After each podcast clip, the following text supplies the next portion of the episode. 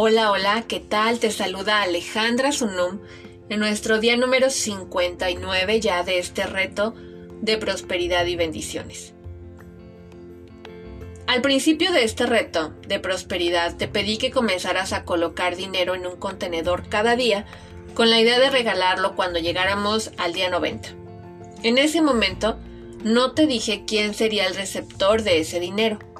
Hoy ha llegado el momento de revelarte esta información. Pero antes quiero regresarte un poco en el tiempo.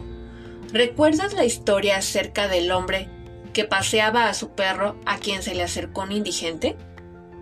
Si lo recuerdas, puede ser que también recuerdes que más adelante en la misma, en la misma historia, cuando el hombre se dio cuenta de que el indigente había usado el dinero imprudentemente, se enojó y eligió que nunca más daría dinero.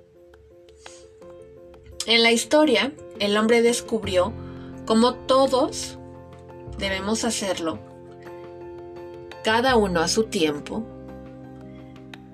pero descubrió que cuando dejamos de dar a los demás, somos nosotros mismos los que sufrimos.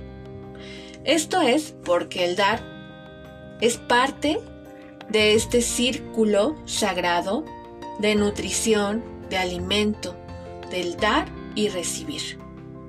Para que podamos vivir una vida completa, balanceada, así como el exhalar es importante y el inhalar también, hay un flujo y un reflujo inherente en todo en la vida.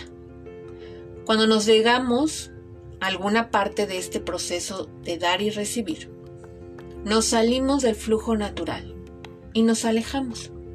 Nos alejamos de nuestro propio bienestar. Así como el sostener la respiración no solo puede evitar el exhalar, sino que también evita que podamos volver a inhalar por completo.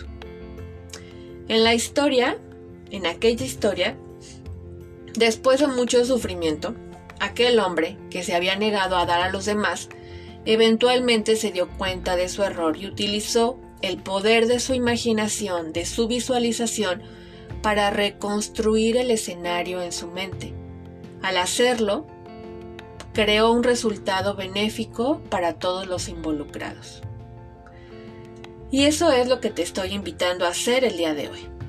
Me gustaría que pusieras de tu imaginación de tu visualización para colocarte en el futuro.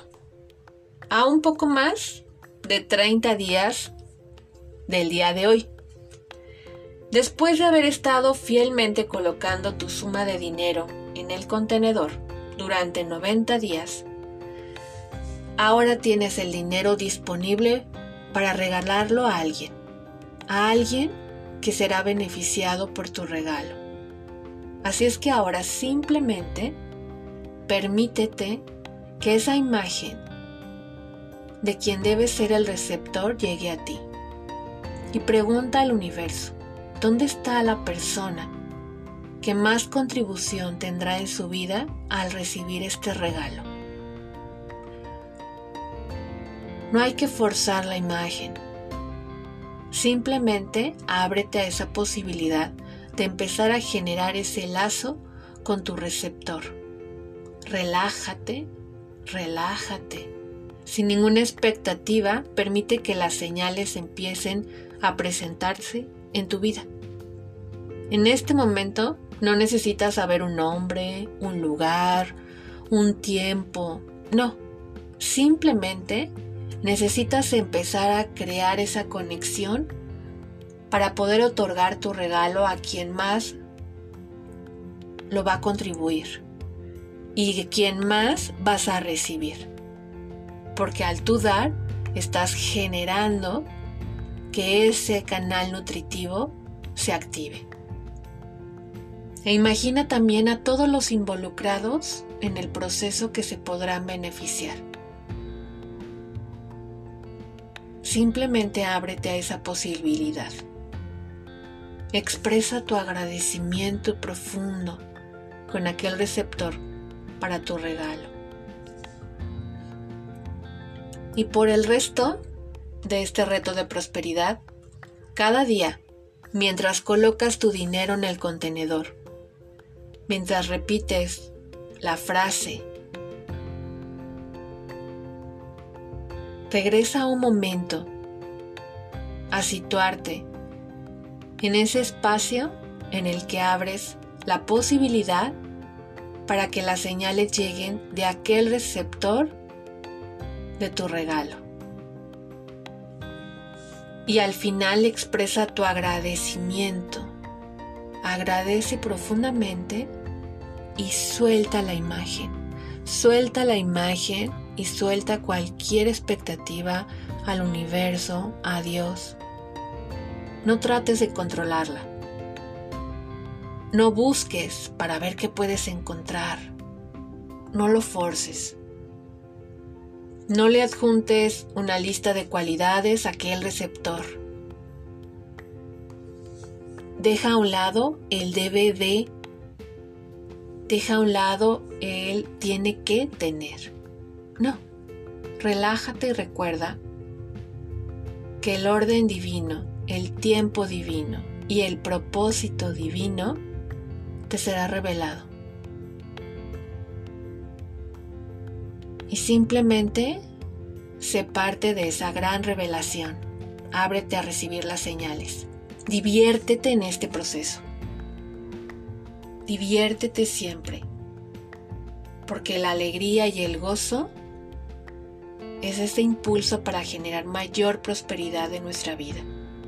Hay que divertirnos en el proceso, no sufrirlo, no padecerlo, no angustiarnos.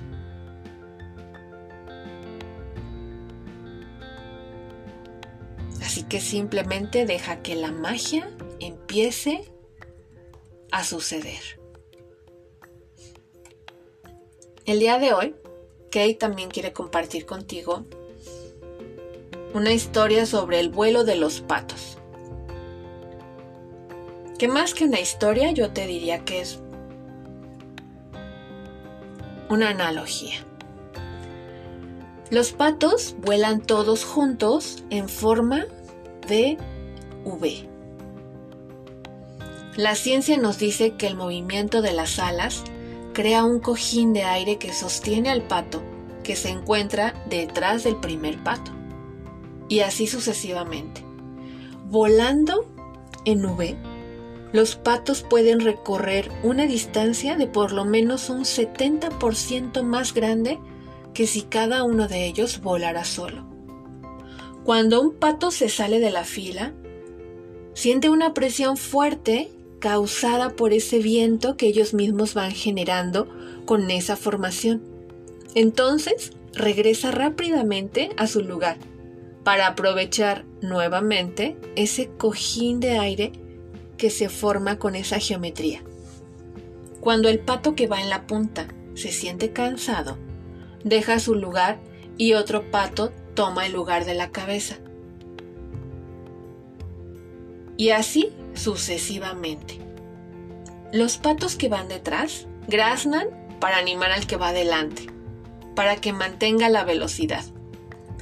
Para terminar, cuando un pato se enferma o está golpeado y tiene que salir de esa formación de la V, dos patos lo acompañan para ayudarlo y protegerlo se quedan con el pato enfermo hasta que esté capacitado para volar, o en su caso, hasta que muera. Solo en ese momento regresan al grupo. Qué increíble, ¿verdad? Por otro lado, en los grupos, las familias, las clases cuando se comparte y se ayudan entre ellos, se consigue el mismo efecto que los patos. ¿O tú qué crees? Cuesta mucho menos cuando volamos juntos que cuando cada uno va por separado. Si alguien se quiere ir, como el pato que abandona el cojín de aire, se da cuenta que se queda solo y que cuesta mucho más que si estuviera acompañado. Además los patos se ayudan entre ellos cuando el pato que está a la cabeza se siente cansado. Graznan para animarle. Colaboran entre ellos, porque todos tienen un mismo objetivo. Cada uno su propósito, pero un objetivo común. Nosotros a veces también graznamos o nos animamos unos a otros. Pero ¿cómo usas el poder de tu palabra para animar al que está a tu lado? Por eso si voláramos como los patos y tuviéramos tanto sentido común como los patos, quizás este mundo sería un mundo diferente. ¿No lo crees? Por lo que me une a ti, lo siento, perdón, gracias, te amo.